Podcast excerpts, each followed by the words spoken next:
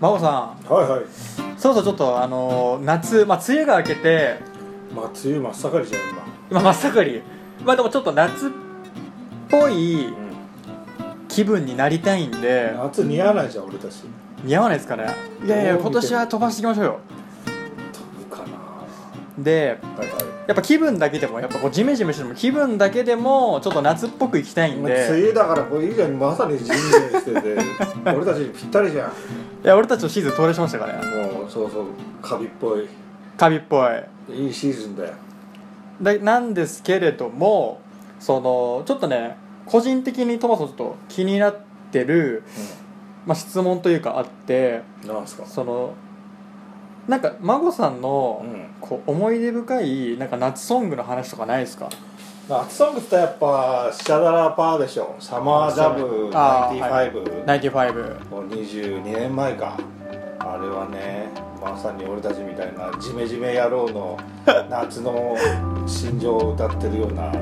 名曲だねアンセムだねアンセムスチャダラパーなんか最近あれかななんかかかとですかねあのチンザ・ドープネスと玉木ロイとユザーンがなんかカバーしてあなんかそれ聞いたななんかややってましたよね最い近ろんな人カバーしてるじゃんだってあのビッケさんたちとかあまあそあソウルセットもやってんですかやっぱあの春刈りあれだっけあはるかりは女るのか子りたちのやつとやってるよねまあでもオリジナルオリジナルに勝るもんだねまあないで僕ちょっとこのね夏ソングでちょっとどうしても孫さんに聞いてほしいエピソードがあるんですよ何何どんなこと、いや僕は中学生の時ですようん中学生の時に、まあ、夏休みはいはいまあ実家であのケーブルテレビ加入してたんですようちでおー MTV とかスペーシャワー TV とかあの音楽専門チャンネルが見れてうんうんで僕のそのまあ夏休みの日課っていうのが大体朝早く起きてうんでその音楽専門チャンネルをずーっとラジオー体っと操に行くわけじゃなくてそう行くわけじゃなくてちょっとぼーっと見てるんですけど、当時あのリップスライムの「熱帯夜」っていう曲がすごいもう合わせ普通にリップスライムだと楽園ベイビーだからねそうですよだから僕ちょっと多分世代的にちょっとずれてましてその「熱帯夜」っていうあの曲があるんですけどそれがちょうど流行ってた時期で結構その音楽専門チャンネルでその「熱帯夜」が結構こうヘビロテされてたというか、はで繰り返し繰り返しやってて、うんで、まあ、夏休みこうごまあダラダラーっとこう見てたんですねうんそしたらそのリップスライムの「熱帯夜の」まあ、PV が流れるわけですようんでそれをぼーっと見ててうんでその熱帯夜の PV がちょっとこう過激なんですよあリップスライムちょっとエッチっぽいのとそうなんかですありそうだよね結構エッチな内容でなんかその、まあ、リップスライムがこうなんかや夜道をこうひたすらこう歩いてて、うんでその後ろになんかすんごいギリギリのビキニとかティーバッグ着たお姉さんたちがこう待ってるみたいなそれはなんかもう三々の太陽の下みたいな感じいやそれは熱帯夜なんでゆもうあ夜なんかですよ夜か夜にリップスライムがこう歩いててその周りをこうなんかこいやもううブボイリーンンとブブリリンンブブリリンンなな感じです世界よでで、うまあ、見てるじゃないですかんうんあ熱帯夜いい曲だなと思って、うんそしたらおばあちゃんがたまたまガーってこう来たんですよであおばあちゃん来たなと思ってあそろそろチャンネル変えようかなと思ってあとりあえずちょっとこの見てる熱帯夜終わったら変えようかなと思ったらそのおばあちゃんがすぐじゃあんた!」みたいな「何見てんの?」みたいな感じで言われて僕何も悪いことしてないのになんかすごい悪いことしたみたいな感じになってそれがもうはエロビを見てるっていうふうに思われたと いや多分おばあちゃん的にはもう絶対そうでしょうねまあそれはもう70とかのおばあちゃんでしょもうそ80うとか多分70そうね80いかないぐらいですかねもうほとんど裸みたいなうん女子がテレビに映ってるやろねそれはまあエロビだねいやもうそれでもうこっぱずかしくなっちゃってもうそれがもう僕の夏ソングの一番のトラウマ 相変わらずなんかもう童貞っぽいようなマインドのトラウマだねということで「いジメジメワルショー」スタート、はいスタート G man, G G man, man, man.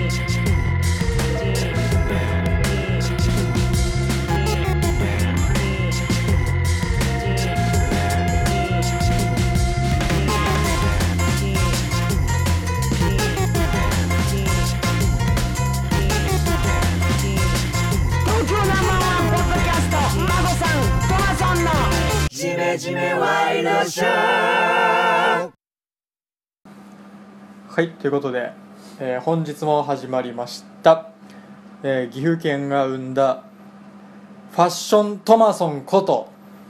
トマソンですそしてはいどうもこんにちはこんばんはおはようございます、えーレペゼン杉並孫ですということでね本日もえー杉並区からはるばるえー孫さんにお越しいただきましてなんと今回は「ジメジメワイドショー」初の、えーゲストなしでもう前回が最終回だと思ってたんだけど続くんだ ねいやもう聞い前回でだいぶ懲りたっていうかいや聞いてるケチョ人ンいケチョンだったんじゃないのや聞いてる人みんなおそう思ったでしょうねはいいやこれはもう今回でついにジメジメコンビ解散かって多分みんな思ったと思うんですけどもうすごい壮大なポッドキャストの殺戮が行われたじゃないで すかジェノサイドいやがいやもういやもう本当にねありがたいことなんですけど、まあ、それに懲りずにね立ち直って立ち直って本当ですね、まあ、随分時間かかりかかりましたけどね時間かかったんですけどまたねちょっとこういろいろと配信していこうじゃないかと思ってるんですけれども、はいまあ元気にやっていきましょう元気にやってみましょうあのーそう最近なんですけど、その僕あの中野ブロードウェイに、まあ、休みの日行ったんですね、うんうん行きましてでこうふらふらっとこう何も、まあ、なんか目的がなくふらふら歩いてたんですけど、まあ、書店に入ってるんですよその中に入ってる、うんあの本屋さんに入ったらある、まあ、コーナー、まあ、あるジャンルのあの写真集のコーナーを見つけましてうんでその中の一冊にすごい惹かれてでちょっと買ったんですねで今回はちょっとそのえ最近トマソンが買った写真集にまつわる話をしていこうかなっていうのでこれ買いましたはいこれ馬場フミカっていうグラビアモデルなんですけど馬場フミカちゃんの「色っぽよ」ってうんいう写色真っ集ぽよ色っぽあらよまあなんか随分半裸な女子がそうなんですよ大変なことですねこれはちなこみれにを中野ブローブロードドウウェイだェイったでの購入いたしました私あらまああらまあ孫さんこれあらまあご報告なんですけどこれなんかあの浜崎あゆみっぽいねこれそうなんですよあの要は通称これ髪ブラって言いましてあの髪の毛であのおっぱいを隠すっていうこうこの人髪の毛洗うの大変そうだな乾かすのがそこです朝とか時間かかるんじゃないいやか時間かかるんですけど、ね、見てくださいよこのまずそこじゃなくてこのボディですよ見てくだうさいーんこそうだねのだってこれ「週刊プレイボーイ」と「週刊ヤングジャンプ」でグラビアデビュー「仮面ライダードライブ」のキュートな敵女幹部メディック役で注目を集め現在はノンの専属モデルとして活躍す中ごいよねあのグラビアアイドルからファッション誌のモデルになっちゃうんだ今あいいいいいいこと言いました今真帆さんまさに今日のトークテーマ発表してもいいですかどうぞえー夏だし夏っぽい話でもしとくということで、えーまさに今孫さんが言った、えーこのモデルとグラビアアイドルとして両方の顔を持つ女の子のことをまあモグラ女子って今言うんですねうんうんうんでやっぱり夏と言ったら海うん海と言ったら女子ビキニギャルビキニギャルと言ったらまあグラビアだと思うんですよ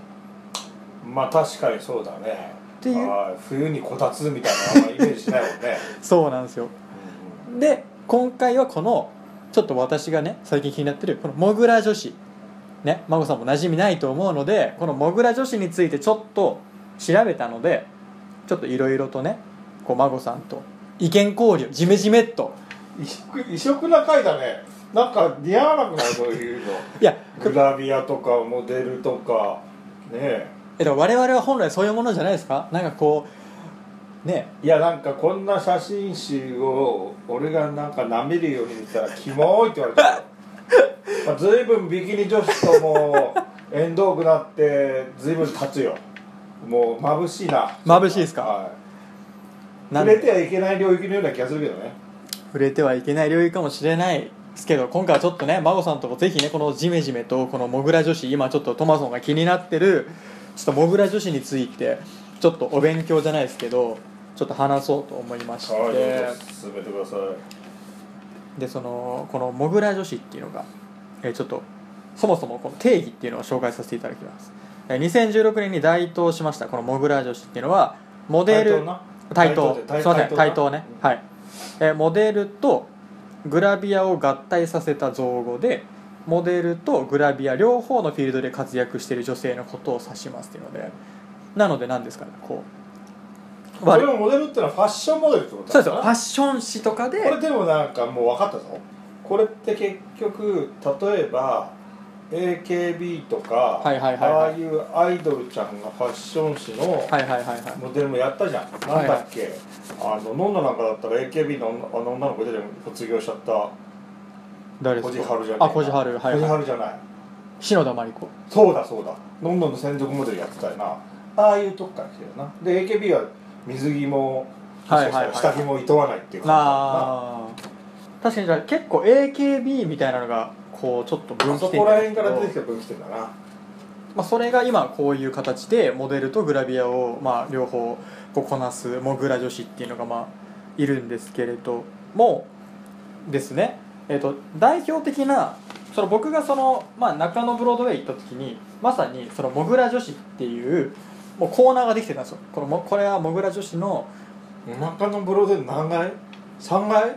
え3階3階のあの新品の書籍しか売ってない普通の書店あるじゃないですかあでかい書店ねでかい書店あそこでそれなんだあそこに普通にもうモグラ女子だけのその写真集をこう特設コーナーみたいな感じで、まあ、うん売ってまして、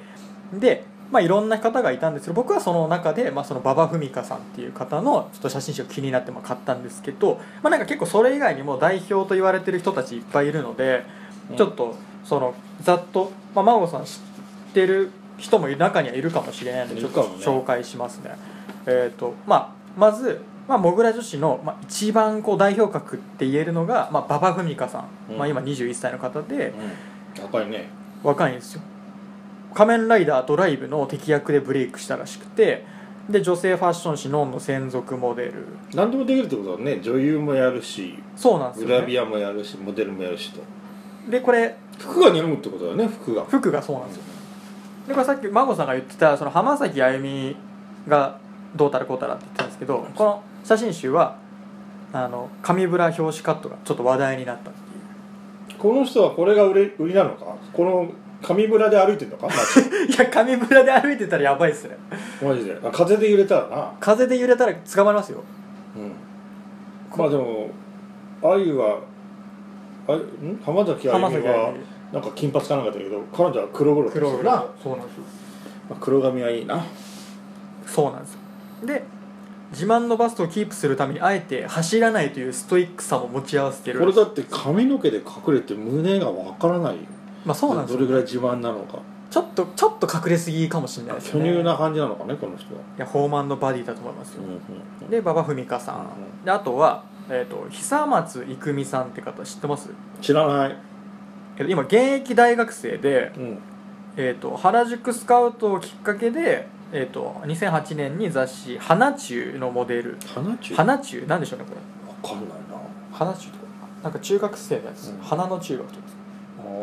で、まあ、2012年にキャンキャンの専属モデルになってで、まあ、そこからあのー、三愛水着イメージガールにお就任水して着のイメージだったらもう超グラビアだなそうなんですよおー健康的でセクシーなグラビアが大人気っていうのでちなみに写真があるんですけどこの久松郁美さんっていうのがこういう感じの女の子ですどうですかいやちょっとなんかわからないんで わからないんかちょっと申し訳ないけどちょっと若干地方のヤンキーっぽいようあなちょっとこれだけの写真だとわかんないあわからないですかあで、まあ、次行きましょう内田理央さん、えー大ヒットとなった「逃げるは恥だが役に立つに」まあ、ー出演されてたりとそうなんかだへーまあ見てないからね味逃げ味見てないですか、うんあんだけ流行ったのにあの恋ダンスそうなんだよねそういう流行に乗り遅れるタイ プいやいやいやいや流行に乗ってきましょう今年は乗りたいね乗ってきましょうもうでもその出てたんですよこの内田理央さん出てて、うんであの馬場フミカさんと一緒でこれ「仮面ライダードライブ」にも出てるんですよヒロイン役であれなんじゃないよくほら小田切城とかああいうの、はいはいはい男子が仮面ライダーから出てきたように今はいはい女子が出てきてんじゃん、はいはいはいはいはいはいうんこの人何ショッカーの役全身体質とか配したのいやこの人はなんかあの女性警察官みたいな役でしたねで結構こうミニスカミニスカああミミニニススカカポポリリスねはいはいしかも、まあ、ミニスカポリスなんですけどそれよりも結構こうね割と攻めてることもやってまして引き締まった体と自慢の美尻を武器にお尻ヌードやふんどしグラビアなど話題をこうさらってるとあこの人はぬもう脱いでるんだこの人はそうですお尻のヌードやってたりとかあとふんどしのいいね内だりをいい,、ですよねそのふんどしはいらねえけどお尻はいいいふんどしダメですかや別にふんどし履かなくてもいいなふんどしはそダのメまんま見せてくれればまあ、その内田理央さんがいたりとか、あとは、えー、と泉理香さん、まうんあ、なんか最近注目度が急上昇してる方で、まあ、年齢28歳っていうので結構割とまあ若くはないんですけど応援したいね若いよ俺に比べれば俺の半分ぐらいだから、あ本当ですか、うんあれでえっ、とあ美少女戦士セーラームーン出てますあの実写版のえ自社版なんかあんだセーラーえムありますあります北川景子さんとか出てましたそうなんだ昔知らなかった知らないですかう、んでそのセーラーマーキュリー役やっててでその後、まあ、芸能活動を一時休止してたんですけど2008年にあの女性ファッション誌「レイの専属モデルになってでまあいろいろありましてで2016年に「週刊ヤングジャンプ」でいきなりまあ表紙と関東グラビアデビューしてそっからも分かったよ、まあ、その何人か紹介してくれたけどそれの何何がトマさんは惹かれるんだういや結構一般的な人気があるようななんちゅうか俺たちの世界とは違うようなあれじゃないこれマコさんいい質問ですこれ僕、ね、グラビアを特にまあ週刊誌とか青年誌とか僕はもう毎週日課のように見てるんですよグラビアをプレイボーイとかプレイーイボーイとか買うんじゃなくて立ち読みですもんヤンジャンとかヤングマガジンとかチャンピオンとか全部立ち読みそれは何それはもうなんかそういうなんか、まあ、若い男の子のモヤモヤしたところのあれなんじゃないのいやもう単純に僕はもうあのもう作品を見るのと同じ感覚で見てますもうこれはもうもうこれはもう嘘つけいやそういうものは違うだろうお前女子のまあ反乱みたいなやつお前性の対象とかでいいんじゃねえのかよいやまあまあまあ、まあ、性の対象ですすみませんあの性の対象としてまあ見てるんですけどまあなんかその癒されるじゃないですかこいやなんか癒されなくて妙妙にささくれちゃうんじゃないの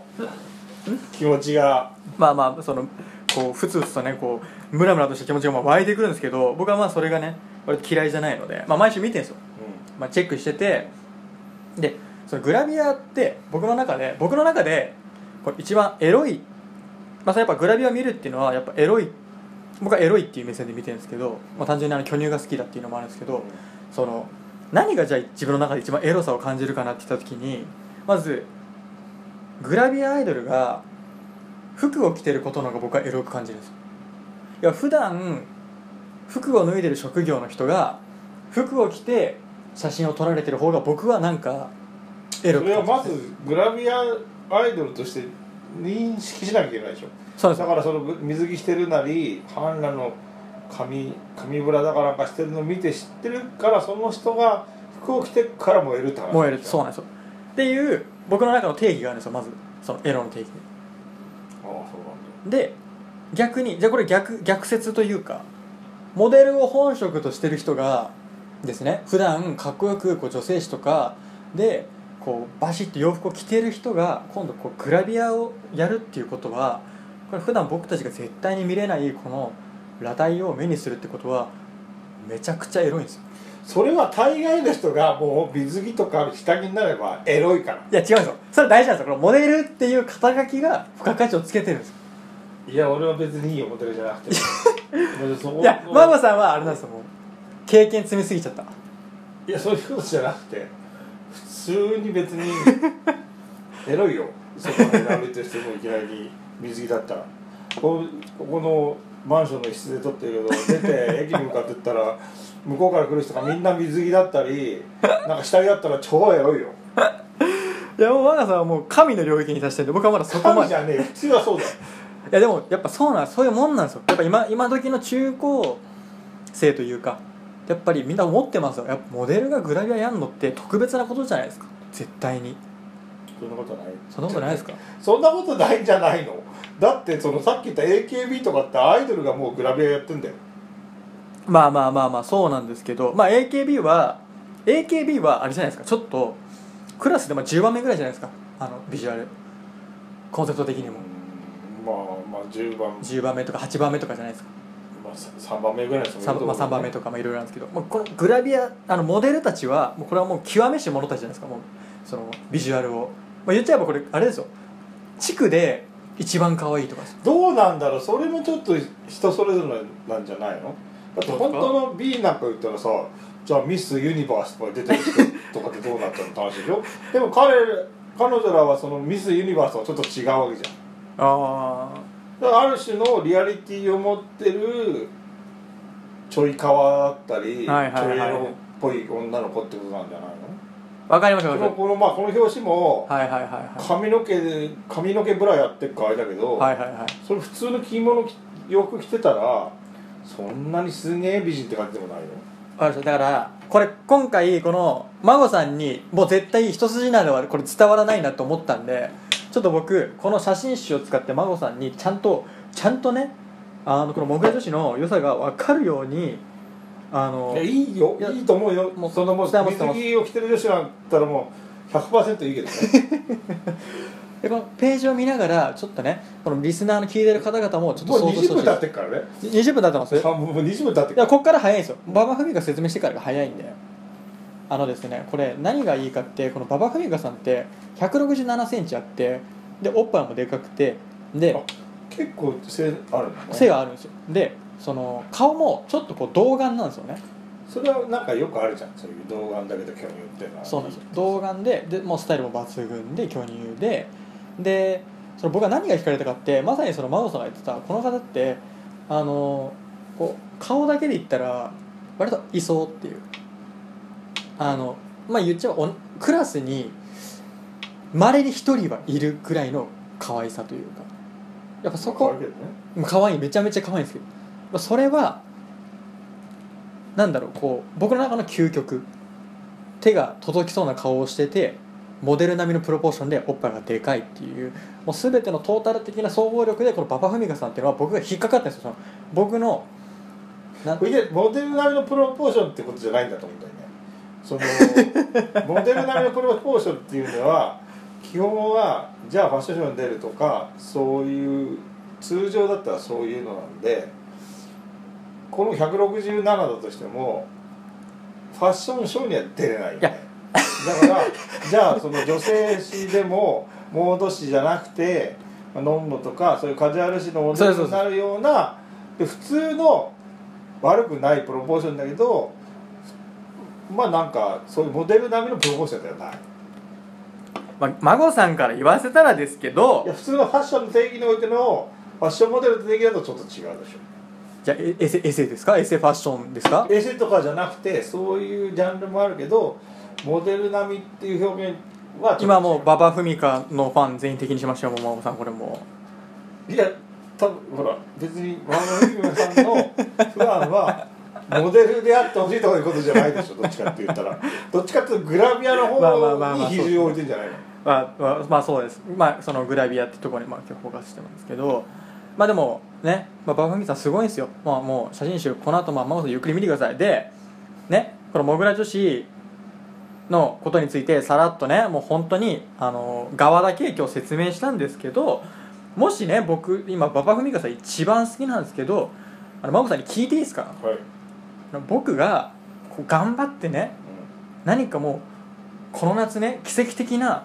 こう馬場フミカさんと出会ってしまっていい感じになったとして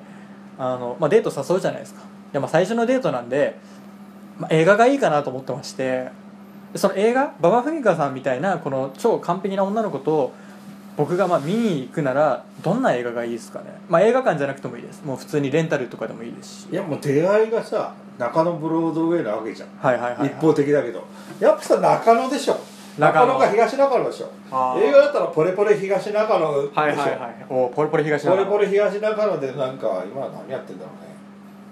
うねわかんないけどもちょっともうアンダーグラウンドアなンダーグラウンドなインディーズのやつを見せてもう途中で なんかあの飽きられて じゃあ出てきてじゃあちょっと飲みましょうよみたいな感じでなんか駅の横の、はいはまあ焼き鳥やってってはいはいはいはい顔が笑顔を引きつってはいはい私ちょっと用事がありました」っつって 東長野でバイバイする感じじゃないのあじゃあこの夏もし僕が奇跡的に馬場ミカさんといい感じになった場合は東中野のポレポレそうそこれれでなんかあの手よく振ら れてその振られる前提そうでその後ついてってストーカー化するってことでしょちょっとそれ縁起でもないんでやめてくださいよまあもうね でも分かんないけど意外とあのこうグラビアとかモデルちゃんもサブカルとかああいけてんじゃない確かにでももしかし一たら回ぐらいは言っていい言っていいと思ういいかもしれないですね確かになんかそういう節あるかもしれないですねちょっとじゃあもし仮に仮にね大体この写真を撮ってるカメラマンとか意外とサブカルの人なんじゃないの誰だか知んないけどこれ時矢さんみたいな人だったのあーだったらもしかしたらある程度ねちょっとこうおこいつ分かってんなみたいな感じになるかもしれないですよねそこ連れてそうそうそうそうあいいっすねじゃあちょっとそれ孫さんのま教あえにい絶対ないけどねやわかんないですだって知ってますあの最近シュープレ酒場っていう「週刊プレイボーイの」うんあの歌舞伎町にあの飲み屋できたんですよででそこってあれらしいですよなんかその1日にその何回かその特別シートみたいなのがあってで本当にグラビアアイドルがお酒をついてくれそるれガールズバーだねそうでもガールズバーのグラビア版みたいなのがあるらしあのっていうシステムをシュープレイ酒場で採用してるらしいんでちょっと真帆さん行きましょうでこれあの行ってあのジメジメでちょっと報告会しません陸行きましょうちょっとこれそれ何期間限定とかじゃないいや期間限定じゃないですけどそのなんかスペシャルシートみたいな感じでそのグラビアの子が接客してくれるのはなんかきもう予約制うだからもうすんこれぐだでもどうなの結局じゃあグラビアやってモデルファッション誌のモデルやってガールズバーの店員やるってことだよねまあそういうことですまあ、幅広がる、ね、幅広いですよねマルチなでどうなんだろうなそれまあいいやマグさんそので、まあ、ここまでね和気あいあいとモグラ女子について話してたんですけど、ちょっとマゴさん今回2人っていうのもあってちょっとスリリングなことしません何ですね勝負闇のゲームしましょうトマソンから仕掛ける闇のゲームこれあの闇のゲームここれからあの僕が出すクイズにマゴさん答えてもらいます OK もし僕が負けたら僕が実費でこの馬場ミカちゃんのこの色っぽい用の写真集えっ、とメールくれたリスナーの方から1名にこれもうプレすゼでントにしますここにあるじゃんこれあいやれってもことでしうょプラスプラス買ってあー自腹で OK もし孫さんが負けた場合はえっ、と今ここに資料であるモグラ女子の誰かの写真集をリスナーの中からもし応募があった方にプレゼントする了解俺池田偉いじゃないか池田エライザじゃあ勝負しましょう OK だから今まで、まあ、もうモグラ女子いろいろ話してきましてで写真集、まあ、やっぱもグラビアなんでやっぱ写真集って、まあ、やっぱり一つこうねその人の人気を測るまあねあのものになるんですけれども今年の上半期の写真集の売り上げでこの馬場ふみかちゃんですねこの馬場ふみかちゃんが唯一モグラ女子として一人だけねランクインしてるんですよでは何位にランクインしてるか答えてください9位9位ファイナルアンサーでは正解の方を発表したいと思いますただ普通に正解しても面白くないのでじゃあ1位から順番に発表していきますね、はいえー今年の上半期の写真集の売り上げ1位が白石麻衣写真集「パスポート」2位がえー斉藤飛鳥ファースト写真集「潮騒」3位が橋本七海写真集20174位が江藤美沙写真集「話を聞こうか」5位秋元真夏ファースト写真集「真夏の気圧配置」えー6位西野七瀬写真集「風を着替えて」7位桜井玲香ファースト写真集「自由ということ」ということで7位まで出てあと8位と9位だけですでは、えあそうなのあそうかそうだねうんえー、っとですね8位パパフミカファースト写真集色っぽいということで8位でしうたわ負けたふざけんなということマジで、か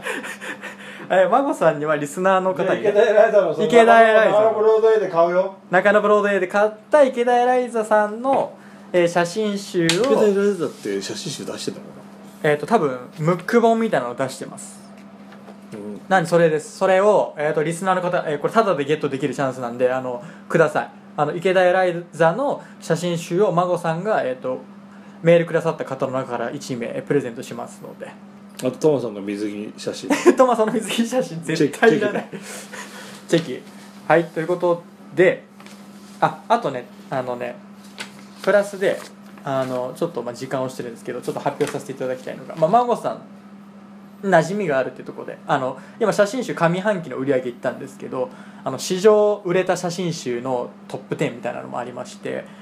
上半期の今年2017年の上半期の売り上げのナンバーワンがその白石麻衣さんという乃木坂46の方で、まあ、に46なの乃木坂乃は木坂46なんですけど、えっと、20万枚売れてるんですようん1位で20万部ね20万部、うんで歴代なんですよね史上売れた写真集だとこれ1位がこれ宮沢りえさんの「サンタフェ155万部155万部でもさこれ全部10位までもう全部90年代な」まわあけそうよなんですよねね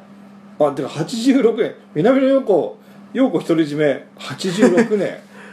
これママさん買ったやつとかありますちなみにこのいやサンタフェ買ったっけなサンタフェ宮沢りえさんサンタフェはもう社会現象だったからうね、んあのすごかったよね、うん、確かに菅野美穂も結構すごかったけどそれがもう20年前ってことでしょ、うん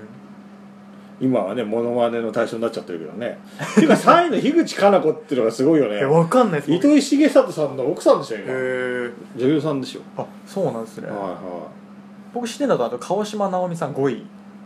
55万あー部もう奇跡に入られてうんあー広瀬涼子あガ広瀬涼子ッサ合算だもんねあでも2冊合計で48万部広瀬高さ高岡さ高岡早紀ねあーでもみんな知ってんなはあ知ってますやっいぱ、はいっはいてな感じで、まあ、闇のゲームは、えーとね、トマソンわをかりました勝ちじゃまあし池田エライザ池田エライーザやってきーますやりましょうということで今日は初めてね2人で収録して、まあ、このモグラ女子というモデルとグラビアのこうハイブリッド女子についてもいろいろ話してたんですけどどうですかこれ初めてこう2人で初でもまあなんか某アーティスト女子にまたケチョンケチョンに言われちゃうそうだなっていう感じでした ケチョンケチョン言われちゃいますかね、はうわ怖いなあこれ聞い全員全員否定されるでしょ聞いてたら怖いなあパイセン絶対聞かないからパイセン絶対聞いてないと思ういやわかんないそれ聞いてるかもしれないですよじゃああこれね前回ねその岐阜の前回収録の時にのパイセンから「お前小賢しいんだよ」って言われた孫締めでもやってきます俺が言われたわけじゃないで しょわかりましたじゃああの孫さん、えー最後孫締めの方お願いいたします今回初めてモグラ女子知りましたパパふみかさんの色っぽいよいい写真集だと思います私は今日このおまけの写真をもらって帰るよ どうぞありがとうありがとうということ